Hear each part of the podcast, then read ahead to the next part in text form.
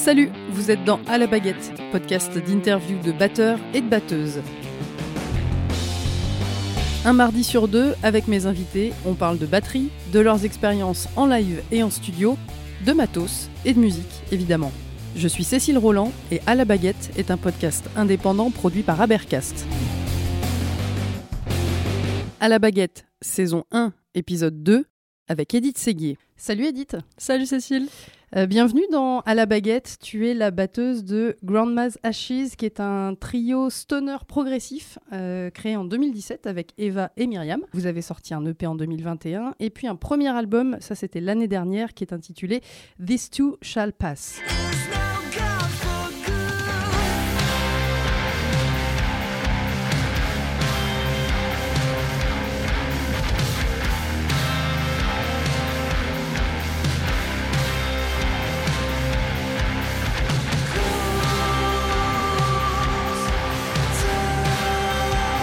Tu aussi batteuse sur la tournée du groupe Elephants, le duo pop électro des frères Verlezen.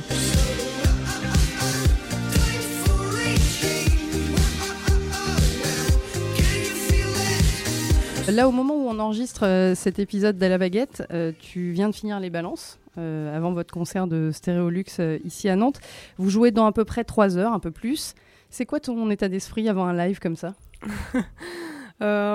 J'essaie de d'être plus tourné vers l'extérieur et moins vers mon intériorité qui peut être un peu euh, angoissante. Donc là, je suis contente de faire ce podcast avec toi, euh, de, parler, euh, de parler d'autres choses. ouais, j'essaie de, de, discuter avec les artistes autour, voilà, mais pas pas me, me, concentrer sur ce que je ressens. T'es pas du style à te mettre dans ta bulle, quoi. Non, non, non. Sinon, après, je je, je, je perds un peu en, en connexion en fait avec l'extérieur et j'aime bien, ouais les connexions, c'est important euh, pour du live. Ouais, les, totalement. Les balances, c'est un moment que tu aimes bien ou pas? Euh, Souvent, avec euh, Grande Mazachis, on se dit que quand on a des bonnes balances, c'est qu'on va faire un mauvais concert. Parce qu'on aime bien l'énergie d'arriver, de jouer tout de suite, en fait, de donner toute l'énergie. après, quand même, je suis là, je suis contente, je me sens bien à l'aise ce soir, on s'est bien installé, on a fait ouais, bien deux heures de balance et euh, même de savoir que les, les garçons sont, euh, sont bien, qu'on est à l'aise, on s'entend bien, faire les retours euh, dans les IR, tout ça c'est super important. surtout là, oui, depuis que je suis au IR, c'est vrai que j'aime bien quand même. avoir un bon mix quoi. Ouais, c'est récent ça, les IR Ça fait depuis, ouais, depuis un peu plus, un peu plus d'un an, je dirais. Et ouais, je suis vraiment beaucoup plus à l'aise comme ça. je peux prendre le temps d'affiner en fait ce que j'entends plutôt que d'avoir une bouillie qui arrive des, des bains de pied. Ouais, c'est mm. ça. Euh, comment tu t'es retrouvée sur la tournée d'Elephants Raconte-nous ça un peu. Euh, ils m'ont contacté sur Instagram. Euh, voilà, c'est la magie ouais, franchement, c'est vraiment une plateforme de travail incroyable. Il paraît, ouais. Et donc ils m'ont dit qu'ils cherchaient une batteuse ou un batteur pour leur tournée. Euh, qu'ils organisaient des, auditions au Studio Bleu à Paris. Donc euh, moi, euh, je leur ai dit que j'étais j'étais intéressée. Enfin, j'ai écouté leur musique. ça allait ça allait me changer un peu du, du rock. tu connaissais ou pas ben, En fait, je connaissais, mais malgré malgré moi on va dire parce que je pense qu'il y a eu des, des, titres qui sont passés en publicité donc en fait c'était un peu dans le dans, dans, un fond de ma tête mais j'avais jamais vraiment écouté comme ça et et je me, je me suis dit que ça serait trop, euh, trop cool de jouer cette pop euh, en live et, euh, et puis, et puis ouais, d'avoir une autre, une autre expérience. Et je, donc je suis allée, on avait une semaine à peu près pour préparer les morceaux. Donc tous les jours, j'ai essayé d'apprendre un max. Ouais, oui, c'était court, mais voilà, je me suis dit, bon, au moins, on, on verra bien ce qui, ce qui se passe. Et puis ça, ça l'a fait, quoi. Donc j'étais contente. On en vient à euh, cet objet un peu central du, podcast euh, à la baguette. On va parler batterie évidemment et, du rôle de la batteuse ou du batteur. Euh, comment tu te définis toi en tant que, en tant que batteuse? C'est quoi ton style? Je dirais que j'ai un style lourd et assez créatif. Euh, c'est ce que je recherche en tout cas. Euh, je sais pas si ça se sent, mais euh, j'aime bien chercher un peu la mélodie dans, dans, mes rythmes. Et puis c'est vrai que ça me fait vraiment kiffer de, de, tabasser en fait. ça se voit en vrai. c'est ça, d'avoir des rythmes assez lents. Enfin voilà parfois aussi très simples, mais dans lequel tu mets vraiment tout, tout ton corps, quoi. Ça, ça me fait vraiment, vraiment kiffé. Et puis, ouais, je dirais ça. C'est un truc que permet la batterie, ça, de cette notion d'entièreté de tout le corps, justement. C'est ça qui t'a attiré vers cet instrument-là? Euh, alors je sais pas si c'est ça qui m'a attiré, mais en tout cas c'est vrai que de, plus en plus je me dis qu'en tout cas c'est un instrument qui me fait prendre conscience de mon corps et qui me fait euh, y penser euh, plus que bah, je pense si j'en avais pas fait, en fait, j'ai deux, deux pieds qui me servent, deux pieds et deux mains qui me servent en même temps. Donc forcément, ça pose des, tu ressens euh, parfois des tensions dans ton corps. Euh, tu, recherches en fait, pour avoir un certain son, il faut être euh, parfois plus détendu. Donc en fait, ça te fait constamment penser à ta posture. Enfin, moi, je suis tout le temps en questionnement de la hauteur de mon tabouret, ma technique, et puis l'intention que tu mets dans ton jeu. Donc en fait, en tout cas, ça m'aide à être plus connecté à moi-même et puis à écouter mon corps pour mieux jouer en fait. C'est une vraie expérience euh, sensorielle en fait. Ouais, ouais, c'est ça. Et, en fait, euh, au fil des lives, hein, il y a des lives où tu te sens.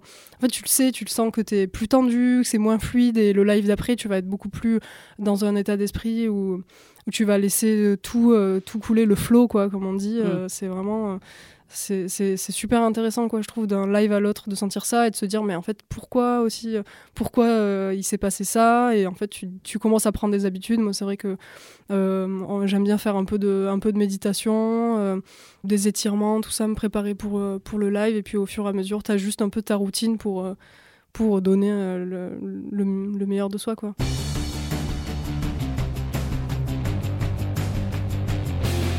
Euh, toi, ta rencontre avec la batterie, c'est l'adolescence, je crois? Oui, c'est ça, c'est ça, à 13 ans. Comment ça se passe? Qu'est-ce qui, qu'est-ce qui se passe ce jour-là ou ce, ce, moment-là? Franchement, je sais pas. J'ai l'impression que j'ai eu une épiphanie, quoi. Enfin, c'est, Carrément. Je me suis levée, j'étais là. Ah bah si je faisais de la batterie. Euh, non, je pense que j'étais très euh, très sensible au rythme. J'adorais les danses euh, hip-hop, euh, euh, même, même quand il y a eu la tectonique. Ah bah là, on est, on est très dans le rythme, c'est clair. C'est ça. Moins dans la mélodie.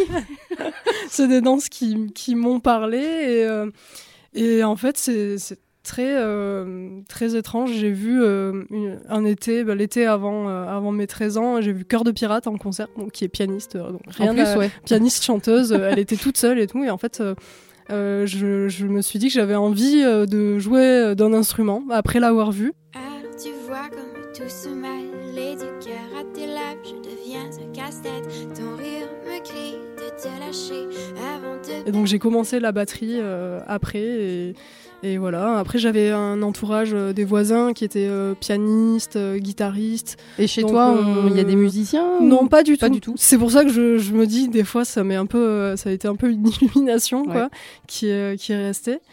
Euh, mais oui, quelque part, mes voisins avec qui j'étais très proche euh, jouaient, euh, jouaient des instruments. Donc je pense qu'il y avait l'envie quand même de, former un groupe. Puis c'est ce qu'on a fait. En fait, dès que j'ai commencé la batterie, je crois que un des premiers morceaux que j'ai appris, c'était le deuxième, ouais, c'était Highway to Hell de ACDC. Et donc, en fait, dès que j'ai eu la partition, je l'ai joué avec, avec le guitariste qui habitait à côté de chez moi. Et puis à la fête, de, à la fête du quartier, on a joué Highway to Hell. Il y a des belles photos de ça, euh, où j'ai un t-shirt Rolling Stone et des bagues. Et, euh, voilà. Ah, on, veut voir. Par contre, il faut le. Non, mais là. Dommage, c'est un podcast. c'est ça, pas de vol. Euh, plus sérieusement, donc, tu, toi, tu dis tout de suite, dès que j'ai eu la partition, tout ça, donc tu as, appris vraiment direct, de façon, entre guillemets, académique, cours, partition, lecture, etc. Quoi. Oui, ben, été dans l'école de musique euh, juste à côté euh, de là où j'habitais. Dans le Gers, c'est ça? Dans le Gers, ouais, euh, donc à l'école de musique de l'île Jourdain. et en fait, l'apprentissage là-bas, c'était voilà, il y avait du solfège, on faisait du chant choral, et il y avait la batterie. après, ça m'a pas du tout rebuté. rebuté, oui, non, parce que j'avais, j'ai eu des profs vraiment super. Après, je comprends que ça peut être un, un apprentissage assez aride quoi mais euh, nous en fait ça restait très musical parce qu'on chantait beaucoup pendant le solfège. Et donc oui mes profs de batterie venaient euh, souvent du conservatoire de Toulouse. Donc euh, donc voilà la, partition. Après ce que j'adore dans les partitions de batterie c'est que c'est quand même très simple quoi. Il y a un truc hyper hyper intuitif quoi contrairement à une partition de piano ah tu trouves parce que alors moi ouais, c'est vrai moi je galère mais c'est peut-être parce que je suis hyper habituée mais en fait j'ai par exemple j'ai des élèves euh, qui euh, qui ont peur de ça et en fait je leur montre et en fait ils associent super vite euh, Et aujourd'hui, est-ce que, euh, est-ce que cette pratique-là, enfin la, la, capacité du coup à faire du relevé, à lire, etc., c'est des trucs qui te servent beaucoup? Non, bah, je me sers beaucoup plus de mes oreilles. C'est vrai que hmm. les relevés, euh, c'est cool quand j'ai envie de, de savoir ce qui se passe par exemple dans les groupes de métal euh, où il se passe beaucoup de choses à la fois. oui, et très vite. Et on comprend pas forcément tout, bah, les subdivisions, les changements, même parfois les changements de métrique et tout on, qui sont pas forcément perceptibles tout de suite euh, et parfois j'ai la flemme de, compter, de passer du temps à essayer de, trouver euh, ce qui se passe. Euh, mais souvent, en fait, c'est vrai que j'ai pu être dans des groupes de reprise et j'écoute beaucoup et c'est super. Enfin, je trouve que les deux écoles ouais, se, valent très bien. Quoi. Enfin, pour moi, c'est complémentaire. Quoi. Tu donnais comme exemple euh, Highway to Hell parmi les premiers morceaux que, que tu as joués. Ça veut dire qu'il euh, y avait assez d'essais dans tes références et influences à ce moment-là ou il y avait d'autres groupes ou d'autres artistes? Oui, bah, c'était le. En fait, mon, père écoutait euh, ACDC, c'est à peu près le seul groupe de rock euh, qu'il écoutait et qu'il avait vu d'ailleurs dans un, village paumé du Gers au tout début, genre dans une salle des fêtes, tu vois. il a de la chance, j'espère qu'il le sait. et donc, bah, oui, j'avais, j'avais que ACDC et c'est vrai que je me rappelle premier cours de batterie où le prof m'avait dit alors qu'est-ce que tu comme musique et je, lui avais dit bah, ACDC et Cœur de Pirate. Il m'a dit bon, on va réussir. Euh. on va faire un mix de tout ça. oui, oui. T'as eu très vite ta première batterie ou pas? Euh, Oui, j'ai eu euh, une batterie Drumtech.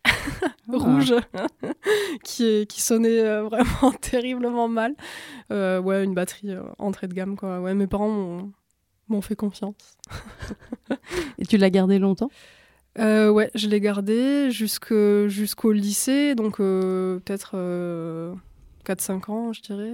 Je me rappelle très bien du son des cymbales aussi, qui était, qui était terrible, mais bon. Et la première vraie belle batterie qui sonnait, que tu t'es peut-être offerte ou qu'on t'a offert euh, ouais, c'était une, sonore. Euh, donc, euh, bah, c'était à la baguetterie de, Toulouse. Quoi. Je, leur ai, dit bon, j'ai vraiment besoin de passer à autre chose parce que bah, je commençais à faire des concerts, tout ça. Mais c'est toujours ma batterie aujourd'hui d'ailleurs, avec laquelle je joue parfois en concert. Et puis, ouais, elle est, elle, est, top cette batterie. Bah, un son. c'est une batterie assez moderne, mais voilà. Qu'est-ce que tu veux dire par assez moderne?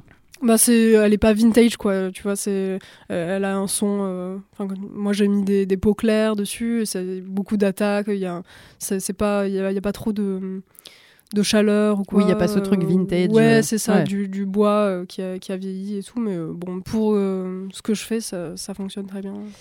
Est-ce que tu as décidé rapidement ou eu envie rapidement de faire de la batterie et de la musique ton métier? Oui je pense que quand j'ai commencé, en fait, euh, je me suis dit que c'était ce que je voulais faire, euh, mais euh, moi j'avais envie de jouer en groupe. En fait, je me suis pas dit ah je vais être batteuse. Je, voulais juste avoir un groupe et percer avec mon groupe et faire des tournées avec mes amis. Et donc, euh, oui, ça a été un long, un long process quand même euh, avant de me dire euh, bon, en fait, il, il, y a du travail perso. et puis, quand tu peux être batteur pour d'autres gens, c'est vrai que j'avais vraiment ce truc de communauté et que j'ai en fait retrouvé quand je suis, arrivée à Paris juste à 18 ans. Donc, après le bac, je me suis dit qu'en fait, si je voulais faire de la musique, c'était l'endroit où il fallait être.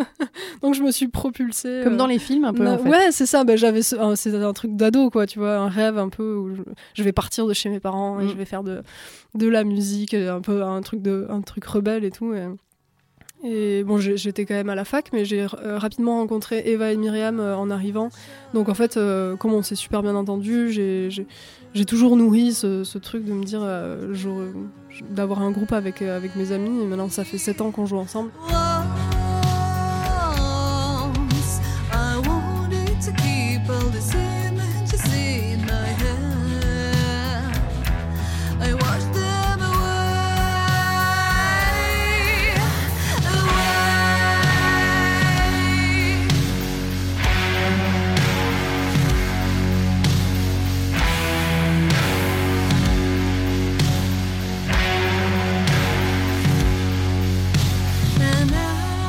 Les années et après tous les efforts, on arrive à. Ouais, il y a des étapes. Ouais, c'est ça. Il y, a eu des étapes et puis. Euh, Et puis aussi, en fait, le fait de rencontrer d'autres intermittentes, euh, intermittents qui, qui t'expliquent un peu plus euh, comment, comment ça fonctionne, quoi. Parce que c'est vrai que comme je viens pas d'une famille de musiciens, ça leur faisait peur. Enfin, forcément, ils, disaient non, mais c'est bien, ce sera une bonne passion, tu auras ton métier. Et puis voilà, il faut, il faut garder ça à côté, mais tu pourras pas en vivre, quoi.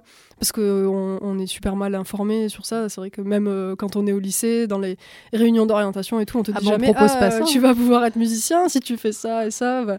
Puis en vrai, c'est beaucoup de. C'est vrai qu'il y a certaines personnes qui ont déjà un réseau, si leurs parents sont musiciens, et qui facilitent les choses, mais bon, enfin, comme dans le reste, hein, ceci dit. Et, euh, et puis, euh, puis c'est vrai que, ouais, en rencontrant du coup euh, bah, des gens qui, qui vivent de ça, je me suis dit, ah, c'est c'est faisable en fait. Il y a un statut qui permet de, qui nous protège assez bien en France. On est chanceux et chanceuses donc et qui permet de, de vivre correctement quoi. Si ça n'avait pas été la musique, puisque tu dis que tu es quand même passé par la fac, ça aurait été quoi? Ouf Qu'est-ce fait comme job bah, J'étais, j'étais partie euh, pour faire de la philo. Donc euh, voilà. bah, c'est vrai que c'est pas non plus un, métier qui, qui forcément rapporte beaucoup d'argent. Donc, ça, dépend, ça dépend si, si t'écris plein de super bouquins après. Mais... C'est ça. Non, ouais, j'étais assez portée sur la philo, philo et le, la littérature.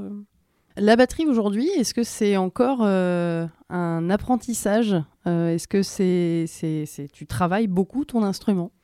Euh, Oui, oui, oui. Bah, en fait, à chaque composition, à chaque concert, il y, a des, choses qui viennent. Et puis aussi la curiosité quoi, de, de voir d'autres batteuses, d'autres batteurs. ça me donne envie de travailler des choses.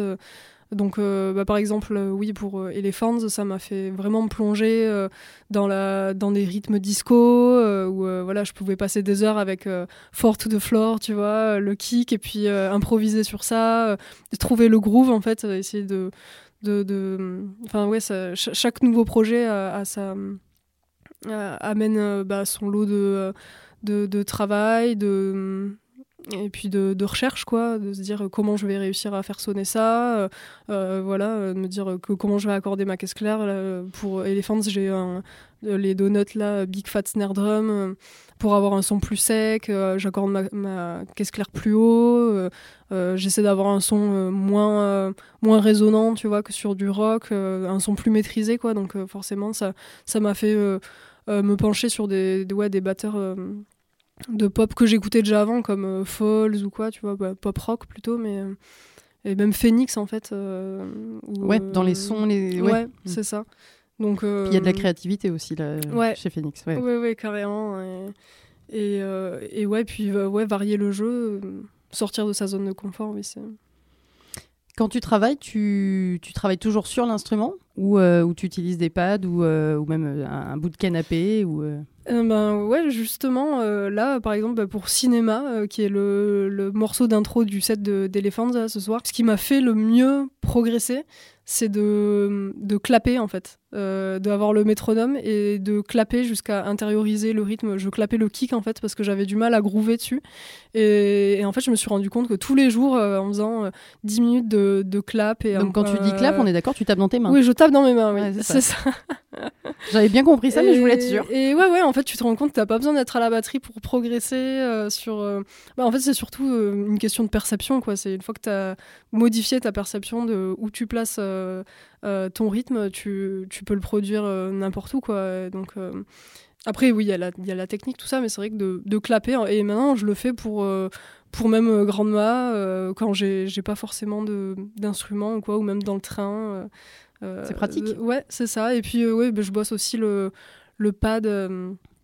en fait, à chaque fois que je peux pas avoir une batterie, j'essaie de trouver une façon de, de travailler. quoi. Et est-ce qu'il y a un gros travail technique? Est-ce que toi, tu es une technicienne? Alors moi, je sais, je sais pas trop ce que c'est la technique, mais... Euh, moi, je crois que si, un peu quand même. Euh, ben, en fait, je sais pas, je pense que j'entends des choses et j'ai envie de les jouer, et du coup, je, je travaille dans ce sens. Mais euh, par exemple, enfin... je sais qu'il existe plusieurs techniques de main ou quoi, je saurais pas dire, oui, de pied, je saurais pas dire lesquelles j'utilise, quoi. J'utilise un peu ce qui, bah, je, je, reproduis ce que je vois chez d'autres batteurs batteuses et Et puis, euh, bon, après, oui, j'ai regardé des vidéos de, de kick ou des trucs comme ça, mais franchement, je suis pas une geek de ah, là, j'utilise telle technique. Ouais, c'est ça, c'est la technique de la cheville, machin. Ouais, c'est ça. Ouais, des fois, je suis surprise, même quand on me dit que j'ai un jeu technique ou quoi, je suis, enfin, vraiment au début. Et puis, ouais, ça m'intéressait pas trop. Et même quand j'ai commencé les cours, tu vois, tous les, les, rudiments et tout, ça me saoulait vraiment. Genre les, les papa-maman et les paradiddles. Ouais, les... paradiddle, tout ça, vraiment, le pad, ça m'intéressait pas du tout. Et bon, bah, ça m'aurait bien fait euh, progresser, mais, mais c'est vrai que je trouvais, ça, euh, je trouvais ça relou. Et donc, bon, maintenant, j'essaie de combler un peu ça. C'est la maturité. Oui, voilà. tu, bosses toujours, tu bosses toujours au clic? Euh, Non, pas tout le temps. Là, j'essaie de bosser plus sur des chansons aussi. Pour, ça peut, il peut y avoir un côté un peu abrutissant quand même, je trouve, avec le clic où euh, parfois je me concentre trop sur, euh, sur des détails et t'en oublies en fait pourquoi tu bosses euh, au clic. Donc, ouais, parfois j'essaie juste de trouver un truc cohérent euh, tout seul et puis de jouer avec euh, de la musique. Est-ce que toi, tu as des conseils, des tips à donner à des batteuses, des batteurs euh, qui justement cherchent des routines de travail Parce que ça, c'est quand même un truc qui n'est pas évident, qu'on soit amateur ou pro. trouver justement le truc qui va nous faire bah, maintenir le niveau et progresser aussi et gagner de l'endurance et tout ça, quoi. Est-ce que toi, il y a des petits trucs en particulier qui t'ont aidé? Euh, moi, j'ai regardé énormément de vidéos euh, YouTube, euh, des routines de batteurs. Euh, par exemple, LST Pario Siberiano. Only 5% of drummers can play this. Are you in that 5%? Learn this with me. It just takes practice. Let's go.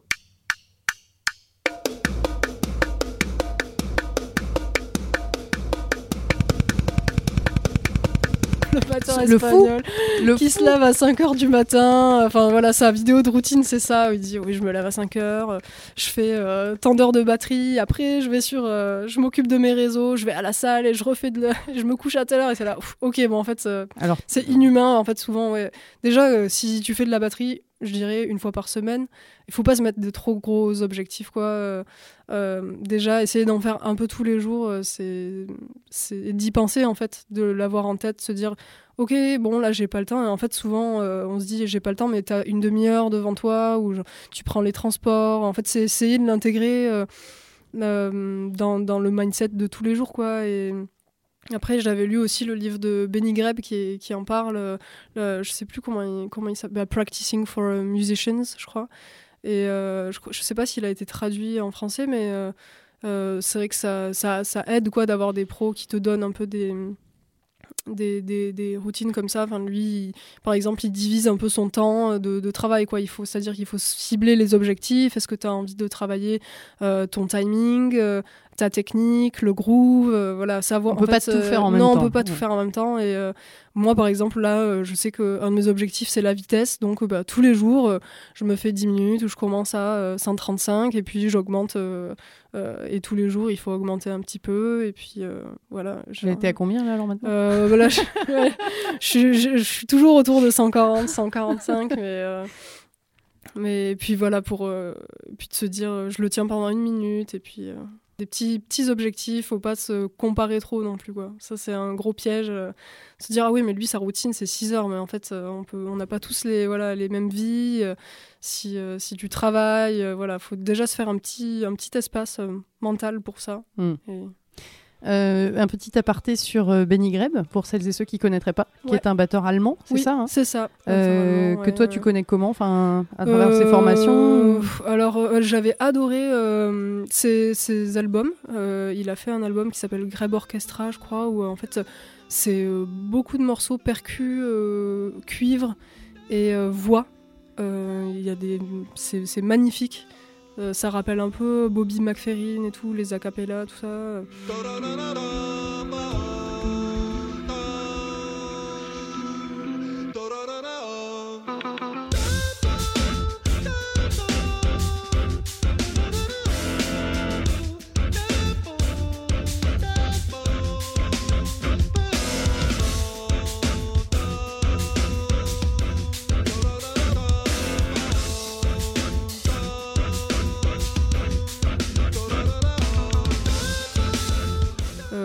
J'adore. Après, c'est un clinicien aussi, donc il est dans beaucoup de, euh, de, drum show, euh, tout ça. Euh, et j'aime, trop, j'aime vraiment beaucoup son, son jeu parce qu'il est très.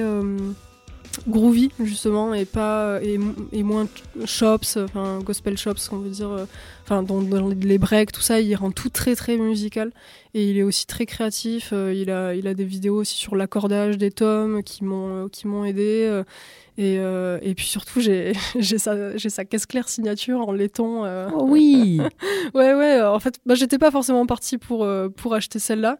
Mais quand je l'ai essayée, waouh, je, je l'ai trouvé ouf. C'est une 13 pouces, euh, voilà. Si vous avez l'occasion. En 13 pouces, euh, ok. Ouais, 13 pouces. Ça tombe bien, tu me facilites la transition, on va parler matos un petit peu. Allez. Ah oui Euh, Toi, tu joues sur un kit qui est euh, finalement assez épuré. Euh, caisse claire, tome médium, tome basse. Ouais, Bon, grosse caisse évidemment. Euh, deux cymbales, je crois, crash. Oui. Normalement, j'en ai trois, mais là, euh, sur Elephants, j'en ai pris deux. Ça me limite aussi dans le. Et avec grande main en général, t'es pas non plus entouré de matos, quoi. C'est ça que non, je veux non, dire. ouais. Oui, c'est vrai, c'est vrai. Toi, tu t'y retrouves Euh, là-dedans. euh, Euh, oui, oui, oui, franchement, j'aime bien l'efficacité. Après, c'est vrai que là, je suis, je suis à la recherche d'une petite cymbale d'effet. puis là, c'est vrai qu'on a une grosse mode des stacks aussi, et, j'aime beaucoup le son, le son que ça fait. Et, et- mais après, je suis pas, euh, je, fais- je suis pas du genre à faire des roulements de tomes infinis, donc euh, bon, j'ai pas trop l'intérêt d'avoir euh, un tome, euh, un tome aigu en plus. mais ouais, puis. euh, Ça force ça, aussi à, j'aime la- à une autre créativité. Justement, de pas avoir devant soi un mur de tomes? Euh, oui, je pense après c'est une question de, de goût aussi. de euh, après il y a des, des batteurs qui aiment bien show off aussi, faire des gros roulements. Moi c'est vrai que j'aime bien essayer d'être euh, pile euh, ce qu'il faut pour la musique, euh, pas d'en faire trop. Et puis euh, et, puis oui, c'est vrai que la limitation c'est une bonne façon de, de, de chercher des nouvelles euh, des nouvelles choses. La contrainte créative. Ouais, c'est ça. Euh, Tu joues, tu disais tout à l'heure que tu, tu jouais encore sur ta sonore. Euh, c'est aujourd'hui ta batterie, euh, on va dire classique de concert et tout ça? Euh, oui, après, euh, comme on, fait, on joue euh, beaucoup sur du matériel de location, enfin, on, on essaie d'avoir des déplacements plus écolos aussi, donc on se déplace beaucoup en train, de faire de la location sur place. Après, ça, ça me pousse aussi à m'adapter, à voilà, apprendre à accorder rapidement une batterie, savoir Bon challenge. ce qu'il faut faire pour que ça sonne bien. Mais, mais ouais, dès que je peux quand même, c'est vrai que j'aime bien jouer sur, Mm. ma, sur ma sonore. Sur la sonore, évidemment. Donc, Bah ouais. euh, quand t'as pas forcément euh, ta batterie, tes fûts, t'as quand même ta caisse claire, tes cymbales. Ouais, ça, ouais. Ça, c'est non négociable. Oui, oui, carrément. À part là, euh, on a joué à Istanbul euh, en fin d'année.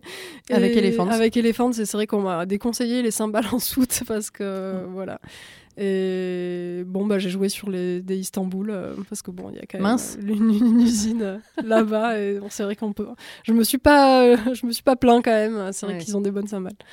Toi, t'es une geek de la batterie ou pas du tout? À aller euh, chercher le matos, la marque, machin, euh, le, euh, le cerclage deux plis, trois plis, quatre plis. Non, c'est vrai que les, les bois, les plis, tout Mm. ça, ça, hum, ça m'intéresse pas forcément. En fait, j'essaie d'écouter surtout euh, quand j'achète. euh, Pareil, enfin, les marques, euh, tout ça, euh, je j'y fais, pas forcément attention quand j'essaye une, cymbale. Parfois, on me dit Ah, mais t'as trois marques différentes et tout. Bah, ça va bien ensemble, c'est cool. donc, ouais, franchement, je pense qu'il faut faire confiance. Enfin, oui, il y a une batteuse justement qui m'avait dit Ah oui, qu'est-ce que tu me conseilles comme cymbale et tout. Et je lui avais dit Bah vraiment, euh, essaie de faire confiance à tes oreilles. quoi. Qu'est-ce que t'aimes comme son? Est-ce que tu recherches un son agressif, euh, euh, mat, euh, en fonction de ton style et tout Tu penses que. Enfin voilà, il faut apprendre à. à à, à écouter quoi puis souvent c'est vrai que les, les mecs dans les magasins ils savent pas ce qu'on joue ils vont puis ils vont essayer de te vendre le truc le plus cher donc Oh, bah allez, tiens, prends ça, le mec dans le magasin. non, mais c'est, enfin voilà, c'est des commerciaux, c'est normal, hein, mais parfois c'est pas forcément ce qui va le mieux euh, pour les batteurs. euh, Moi, par exemple, la 13 pouces, euh, tout le monde me dit ah c'est vraiment pour de la funk, euh, il faut. euh, Mais en fait, quand tu l'écoutes, elle va très bien pour du rock et enfin c'est dommage de se mettre des des barrières comme ça euh, en fonction des styles et parce que euh, Benny Greb c'est un batteur plus euh, funky, groovy. euh, on peut très bien faire du métal sur sa caisse claire. tu, peux, tu le prouves d'ailleurs. hein. En gros, euh, on peut avoir le gros son avec quoi. Ouais, c'est ça. euh, Ouais, toi, t'es sensible à, à- à toutes ces choses-là plutôt qu'à effectivement une marque euh, ou un truc en particulier. Oui, oui. après, c'est vrai que j'ai, par exemple, Minel, j'adore leurs cymbales. elles sont très chères, mais souvent, c'est vrai que c'est un son que j'aime bien. Quoi. Si je me trompe pas, depuis quelques mois, tu euh, as un petit coup de main côté baguette et pot, ouais. il me semble. Ça, c'est cool. Euh, avec Promark et Evans. Ouais. Euh, c'est eux qui t'ont approché? Comment ça se passe? T'as été en fait, demandé un coup de main?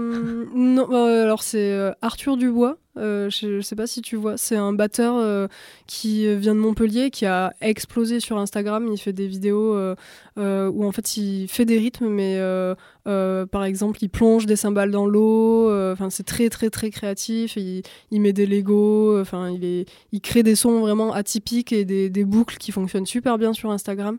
Et il est très très fort en son tout ça et il a parlé de moi à, Dadario euh, parce qu'il cherchait des nouvelles personnes à, à endorser. Donc, euh, franchement, bah, j'ai eu de la ah, chance.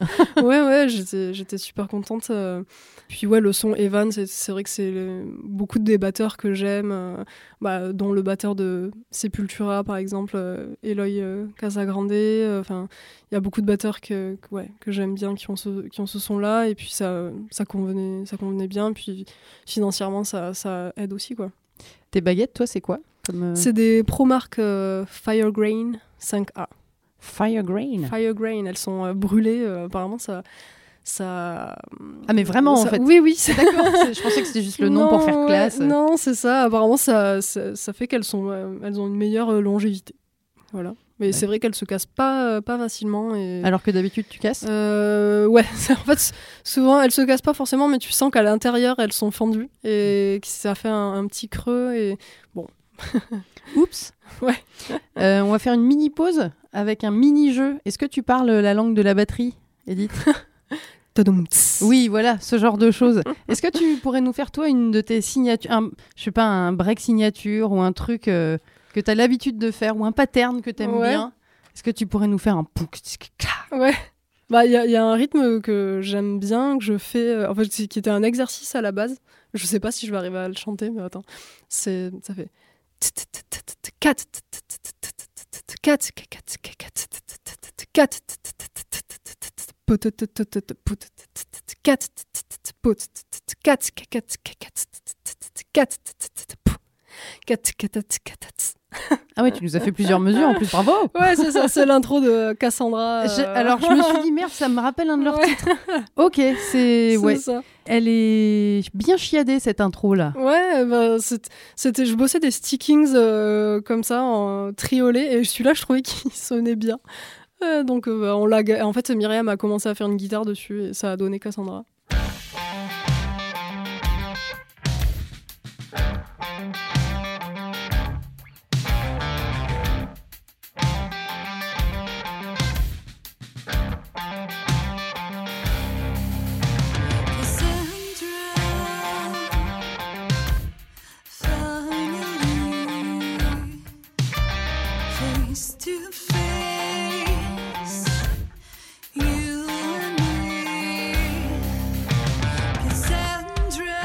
Bravo, parce que franchement, euh, on le reconnaît en plus quand tu le fais à la bouche. Donc c'est nickel.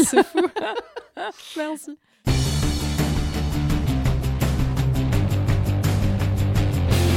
On va parler un peu plus de Grande Ashes.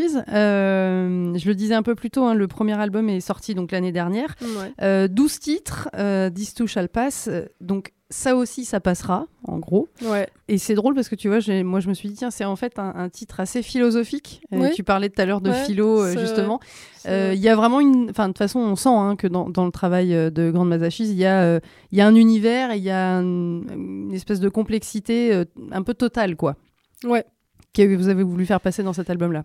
Oui, oui. Bah, toutes les trois, on est on est complexe. enfin, quand on est ensemble, euh, il y a beaucoup de choses qui, euh, qui fusent. Euh, on a toujours beaucoup d'idées. Eva aussi énormément d'inspiration picturale, comme elle est tatoueuse aussi, et très, bah, elle est très nourrie d'histoire de, l'art. de, puis toutes les trois, on est fans bah, de ciné, tout ça. Donc en fait on a voulu mettre beaucoup de choses dans cet album et puis en fait globalement c'était surtout une réflexion sur euh, sur grandir, euh, voilà, le passage à l'âge adulte et puis une certaine résilience quoi de se dire en fait tout, tout passe quoi.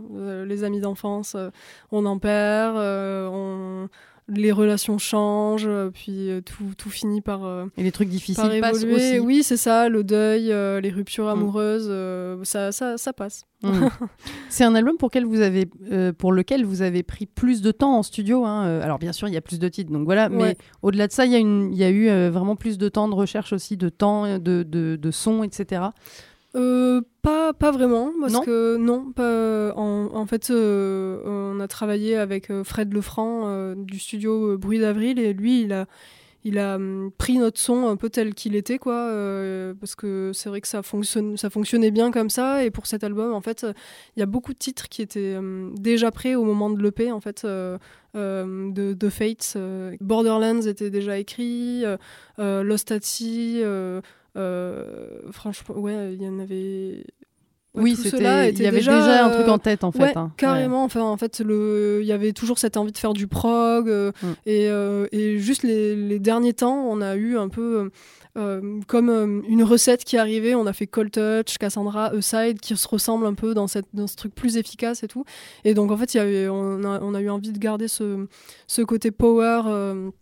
Euh, et, euh, et donc en studio, oui, forcément, on a, on a pris du temps, mais euh, ça, il y a, en fait, il y a quand même, quand même ce truc un peu brut. T'as quel rôle, toi, euh, en tant que batteuse, dans la création au sein de Grande Masachise Est-ce que tu composes? Est-ce que comment ça se passe?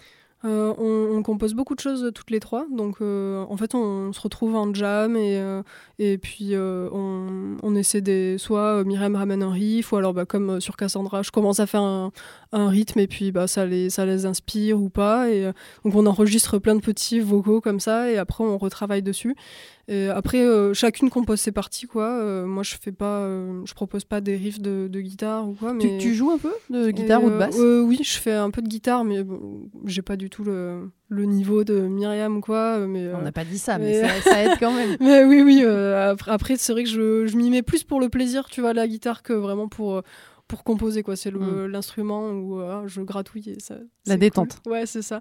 Mais parfois, je, je peux chanter des trucs, je leur dis, ah, euh, là, j'entends plutôt ça, ou alors, le, je crois que c'est le riff de Side où j'étais là, ah, on pourrait faire euh, un truc trop con, euh, tada, tada, tada, tada, tada, tada, tada.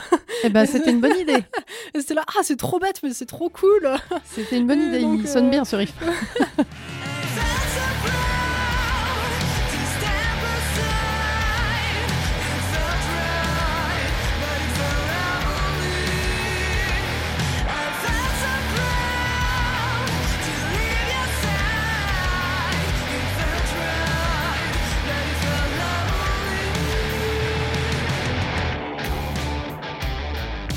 Voilà, il y a des trucs comme ça où, bah, en fait, euh, même si euh, je pourrais pas prendre une basse et le jouer, je, propose et je dis, euh, ah ben. Là, euh, si tu fais cette note, ça fait quoi? Et parfois, ça les débloque de situations, euh, Mm. des trucs comme ça. Et puis, c'est vrai que moi, je leur fais confiance aussi. et Je leur dis, si y a- vous avez envie de composer des rythmes, enfin, c'est vraiment. euh, ouais, on, on essaie de, de se nourrir un peu comme ça, les unes les autres. Tu écris aussi, je crois? Ouais, les paroles, euh, bah, il y, a des sujets, euh, bah, par exemple, Aside, euh, c'est, Mm. c'était des paroles que j'avais écrites euh, sur le coming out et donc qui étaient hyper importantes pour moi et, et donc je suis contente que ça, ça a été un des, des singles de l'album et puis voilà, il y a des, des sujets, par exemple là, ouais, en ce moment on écrit beaucoup chacune dans, dans notre côté, de notre côté et puis on met des on met des paroles en commun et puis après Eva euh, trouve des mélodies. En fait, j'aime bien aussi- essayer d'écrire en, en me disant que ça va être chanté euh, comme je connais euh, Eva, évident, hein, chanté par Eva. Ouais. Ouais. Mais euh, au fur et à mesure, elle me dit ah ça par exemple c'est des mots trop compliqués. Elle me dit ça c'est pas chantable. euh, on essaie de trouver autre chose et puis Neuf euh, syllabes, c'est trop. Oui, voilà. c'est ça. Donc ouais, j'aime j'aime beaucoup écrire. Bah, c'est un peu la continuité aussi de.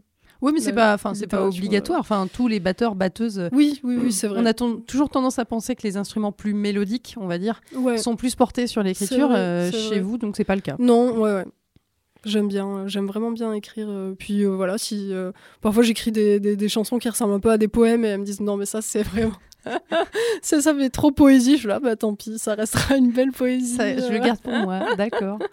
Euh, les parties de batterie que, que tu écris, que tu composes, sont quand même un petit peu complexe, un petit peu ardu. Il y a de la mesure composée un peu partout. On est dans le mat rock, le progressif. Il y a plein de changements de rythme. Comment tu les composes justement? Où tu vas chercher ce truc-là de se dire, euh, bah, plutôt que de faire euh, très simple là, en fait, là, je vais faire une grosse cassure. et puis voilà.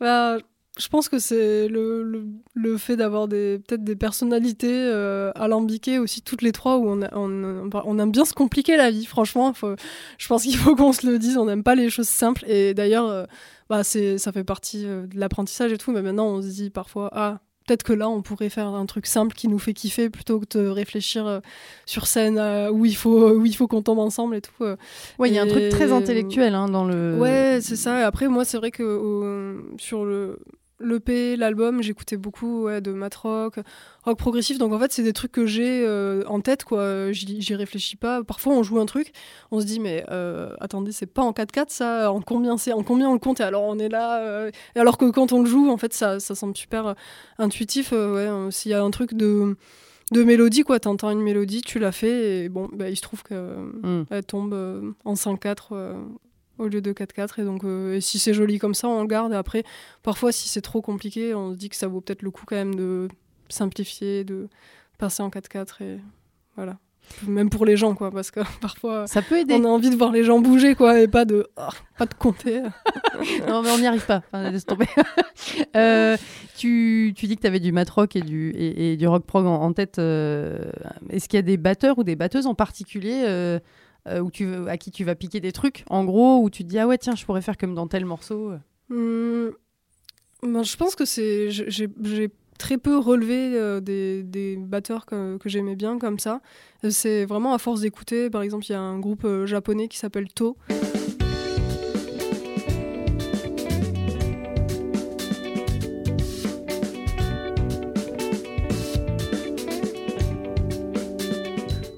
La batterie a vraiment un, euh, rôle euh, enfin ouais quasi mélodique c'est elle est très très libre. Enfin vraiment je recommande vraiment euh, l'écoute de ce groupe c'est magnifique et, et, je pense que ouais c'est ça c'est vraiment à force d'écouter j'ai imprégné quoi tout simplement. Ouais. Hmm. On parle du live un petit peu? Allez. Un peu plus? Vous avez pas mal tourné hein, l'année dernière justement avec la sortie de l'album. Euh, il y a eu pas mal de dates dans des salles, dans des festivals, etc. Comment t'abordes le live toi? Euh, On parlait tout à l'heure des balances, de, de comment tu pouvais te préparer éventuellement. En tout cas, est-ce que c'est un moment euh, qui est vraiment synonyme de kiff, de plaisir? Ouais, Ouais, ouais, c'est vraiment là où on s'est formé aussi, surtout avec Grande Mazachise. Euh, on a mis beaucoup de temps avant de passer au studio. On a enchaîné euh, euh, toutes les petites salles parisiennes, faire des, tournées un peu DIY, quoi. donc c'est vrai que c'est toujours c'est le c'est une super c'est un super moment quoi d'être de rencontrer son public là on est allé pour la première fois en février dernier en Espagne et c'était génial quoi d'amener notre musique à, à, un pays qui nous connaît pas forcément qui nous découvre Ouais, moi j'aime, beaucoup ça. Après, c'est vrai que c'est, euh, c'est de la fatigue et du stress quoi, à gérer, mais euh, euh, c'est, c'est, ça vaut le coup. quoi. C'est là que la méditation est importante? Ouais. en gros. Et, et, boire de l'eau. Et, ouais, il paraît que c'est important. ça veut dire pas trop faire la fête? Ouais, c'est ça. Ouais, moi j'ai un, rythme de vie. Ben, on dit souvent que ça colle bien au nom du groupe. on est très tisane et au lit. Et ça permet de se conserver aussi. Il y a eu des belles dates en tout cas euh, dans cette année. La maroquinerie évidemment pour la sortie de l'album. Euh, et puis le Hellfest quand même. Très grosse date, ouais. ça fait quoi de jouer au Hellfest? Ah, C'était euh, assez fou. Un après-midi Ouais, à 16h. surtout que la veille, j'étais avec Elephants dans le nord. Donc j'ai dû rentrer hyper tôt le matin à Paris pour repartir en voiture, tout ça. Et puis on a été prévenus deux semaines avant parce qu'on a remplacé Stone Jesus, qui est un groupe ukrainien qui pouvait pas venir à cause de la guerre euh, dans leur pays. Donc euh, euh, c'était c'était intense. C'était intense. Puis voilà, après nous on était, ça a posé des questions éthiques aussi, morales. qui ouais, on s'est dit est-ce qu'on est d'accord avec les valeurs du Hellfest sur la question des violences sexistes et sexuelles ça voilà le fait qu'il bah, il fasse jouer donc en soi il cautionne les, les, agresseurs donc bah voilà il y avait euh, Johnny Depp entre, entre autres. ça a fait effectivement couler beaucoup d'encre. Oui, oui, voilà. Donc nous on voulait pas. en fait, c'était ouais, ça a pris beaucoup d'ampleur ce, ce, festival et donc ça m'a euh, on, on, a eu des, messages sur les réseaux sociaux, euh, des, meufs qui nous disaient qu'on était des fausses féministes, qu'on était des vendues. Euh, enfin, il y a eu ce truc en fait qui a pris de l'ampleur où on avait l'impression de. Enfin, ouais. on s'est dit, est-ce que est-ce qu'on doit y jouer quoi Ouais, c'est ça. Donc en fait, on s'est dit que on devait porter un message à, cette occasion et donc c'est vrai que ça rajoutait un, un, stress en plus quoi. Moi, je me je me suis euh, trimballée dans tout le festival avec un t-shirt avec écrit No Abusers on Stage. Donc, euh, entouré d'hommes, euh, tu te dis qu'à tout moment, tu vas, te, tu vas te prendre une remarque. Sur scène, on savait pas trop comment ça allait être accueilli. En fait, on, est, on a eu beaucoup de chance parce qu'on est passé à 16h, donc ce qui est quand même un super créneau pour un groupe émergent comme nous. Euh, la, le, public était, était rempli. Euh, y a, je crois qu'il n'y avait pas d'autres concerts en fait à ce moment-là, donc euh, tout le monde est venu à la vallée. c'était c'était un super, c'était vraiment énorme quoi. on n'avait jamais joué devant autant de gens et c'était c'était beau. Et puis de voir quoi aussi se comporter, ça, ça, ça a eu des échos où les gens nous ont soutenus et, et ont envie en fait de voir ces mêmes valeurs prendre dans, dans les festivals et puis voilà. ça, c'est un truc sur lequel vous êtes assez engagé, effectivement.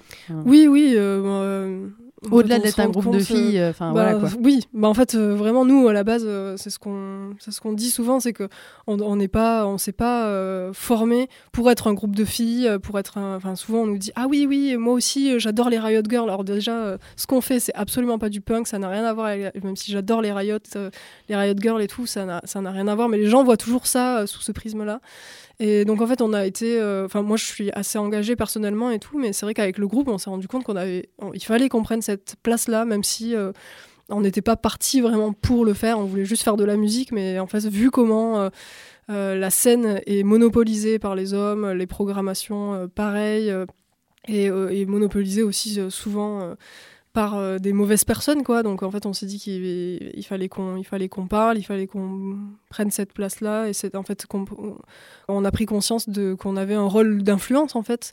Euh, contrairement à en fait euh, les, agresseurs et les violeurs qui jouent et qui se disent que ça n'a aucun impact et ou alors euh, ou des gens qui programment encore des néo-nazis voilà. Enfin en fait ça on fait pas de c'est rien n'est neutre quoi. Forcément qu'on porte un message enfin je pense que là le message est passé en tout cas oui oui, oui c'est clair enfin j'espère après voilà enfin c'est on a un peu l'impression de brasser du vent des fois quoi parce qu'on porte un message et puis en fait rien, le, le, programmateur euh, du Hellfest n'a pas, n'a pas changé, rien n'a changé radicalement, mais bon, on plante des petites graines euh, qui font que voilà, je pense que ça. Puis après, effectivement, on parle du Hellfest parce qu'il est énorme, mais, euh, oui, bien sûr qu'il y a, du boulot à faire partout. bien sûr. On est bien d'accord avec ça.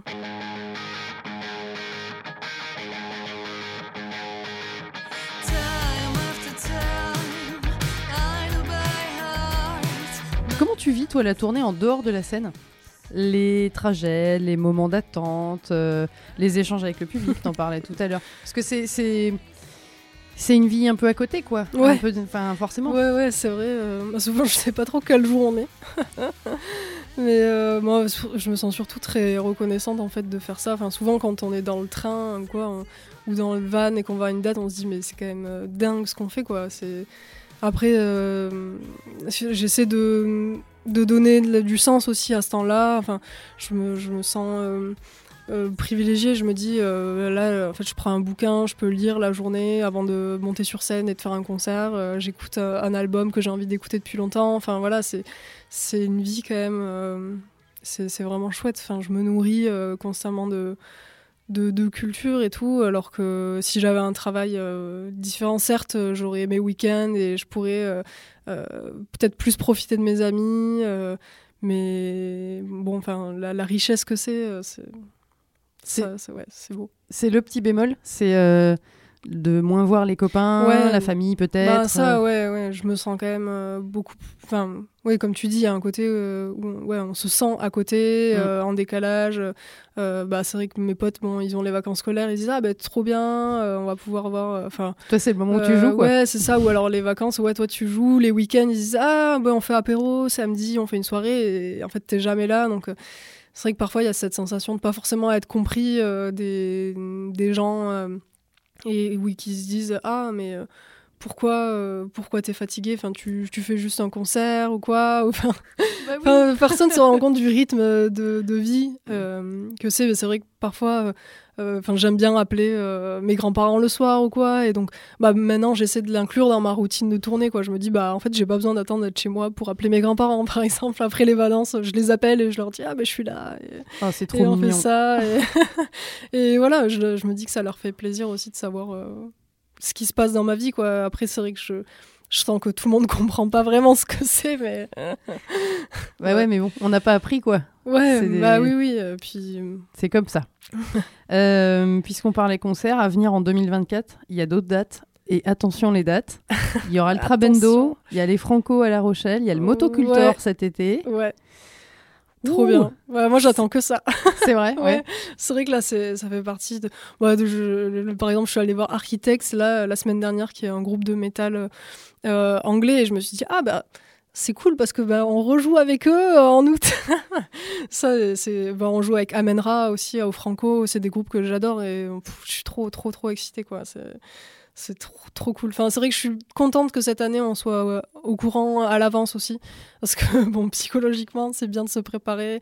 Euh, là, on est en train de composer des nouveaux morceaux aussi pour intégrer dans les nou- un, un nouveau set. euh, voilà, enfin, on bosse vraiment dans la perspective de ces festivals aussi, et, c'est super, euh, super motivant. Nouveau morceau, ça peut vouloir dire un album en 2025 Ouais, C'est l'objectif c'est l'objectif. Ah. ouais. Euh, on prépare, en tout cas, là, on compose, on va voir ce que, ce que ça donne, mais l'idée, ça serait ça. Ouais.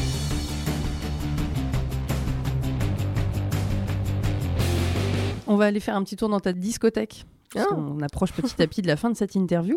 Euh, est-ce que, a priori, oui, de ce que tu disais, mais est-ce que toi, t'écoutes vraiment beaucoup de musique en général?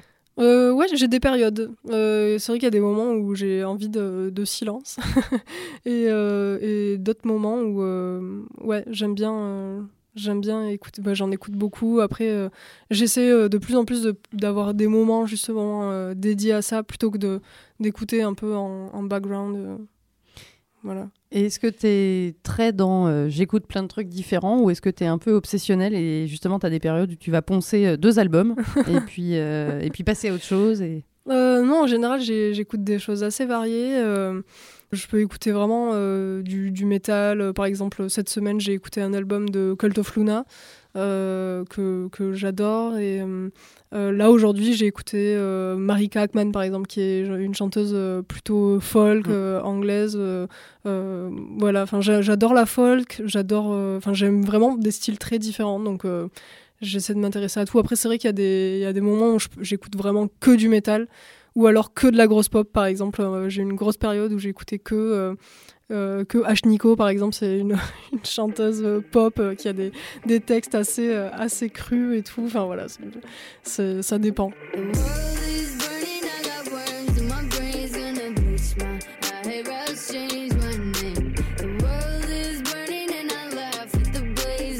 Il y a des moments où j'ai juste envie d'une pop qui, qui Légère. qui m'enjaille et, et ouais, c'est ça. Comment tu découvres des nouveaux artistes, des nouveaux titres? C'est quoi? C'est euh, plutôt euh, les recommandations des potes, des autres musiciens, etc. Ou ça va être les algorithmes euh, ou- Euh, ouais, en général, c'est Spotify. Ouais. C'est vrai que je, je, je regarde beaucoup les playlists en lien avec un, un album ou un artiste ou alors euh, ouais, les radios, les radios Spotify, tout ça, ça me fait découvrir pas mal de trucs.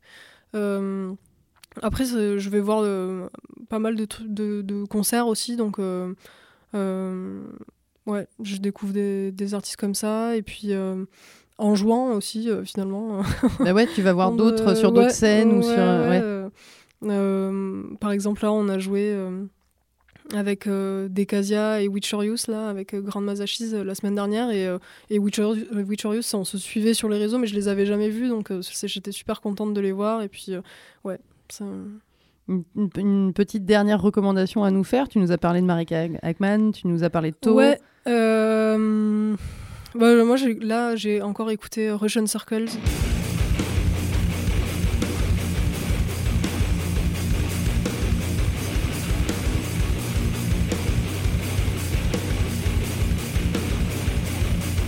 fait, j'aime beaucoup les groupes instrumentaux. euh, Donc bah, là, c'est plutôt du, je dirais du post-metal. euh, la batterie est géniale.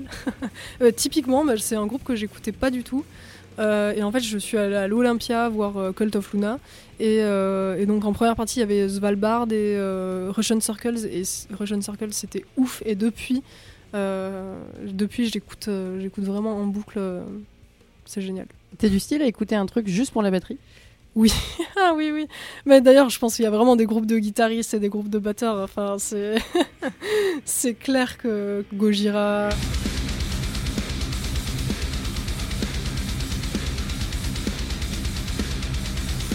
euh, Russian Circles, euh, Mars Volta, euh, même Fall, enfin dès qu'il y a une batterie vraiment bien produite, Mm. ça, ça, fait que j'aime plus la musique, c'est clair.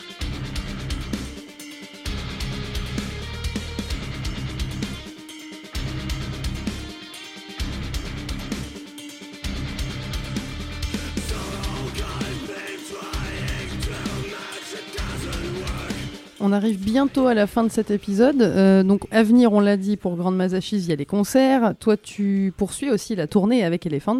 Ouais. Euh, en gros, euh, on va pas mal te voir sur les scènes cette année. Ouais. On va se quitter avec une dernière rubrique qui s'appelle Vive le vrac.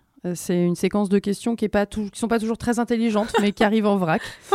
Mais je pense que la première, pour le coup, va plutôt bien tomber vu ce que tu viens de nous dire. Euh, T'as le choix.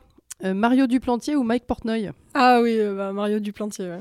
Stone Jesus ou Pogo Car Crash Control Ah, Pogo. La pire situation pour toi sur scène Par un malheureux hasard, on t'a mis du joule dans tes retours Ou la machine à fumer est devenue dingue et ne s'arrête plus Ah, je, je pense que Jules, ça pourrait être très drôle quand même.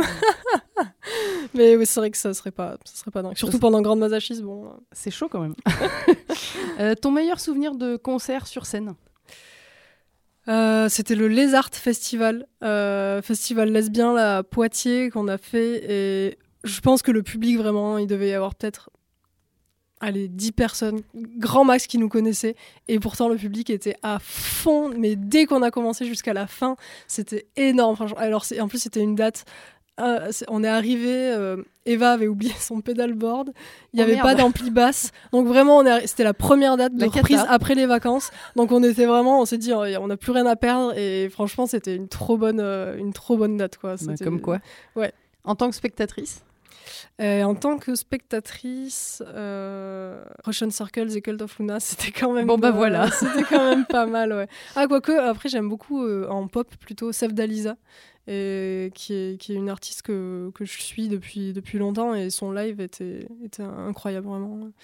Très, euh, bah, c'est, il y avait quand même euh, des instruments acoustiques et tout. C'est vrai que je suis plus euh, sensible dès qu'il y a des instrumentistes sur scène, mais en plein milieu de son show, elle s'est arrêtée et elle a sorti des platines et elle a fait un DJ set. Et puis après, ils ont repris. et Mais c'était tr- très très bien vu. Bon et souvenir. Ouais, c'était génial. Ville ou campagne? Campagne. Confit de canard ou magret séché? Ah, je suis végétarienne. Ah, je m'en doutais En plus, je m'en doutais Alors, comment tu fais dans le Gers? Ouais.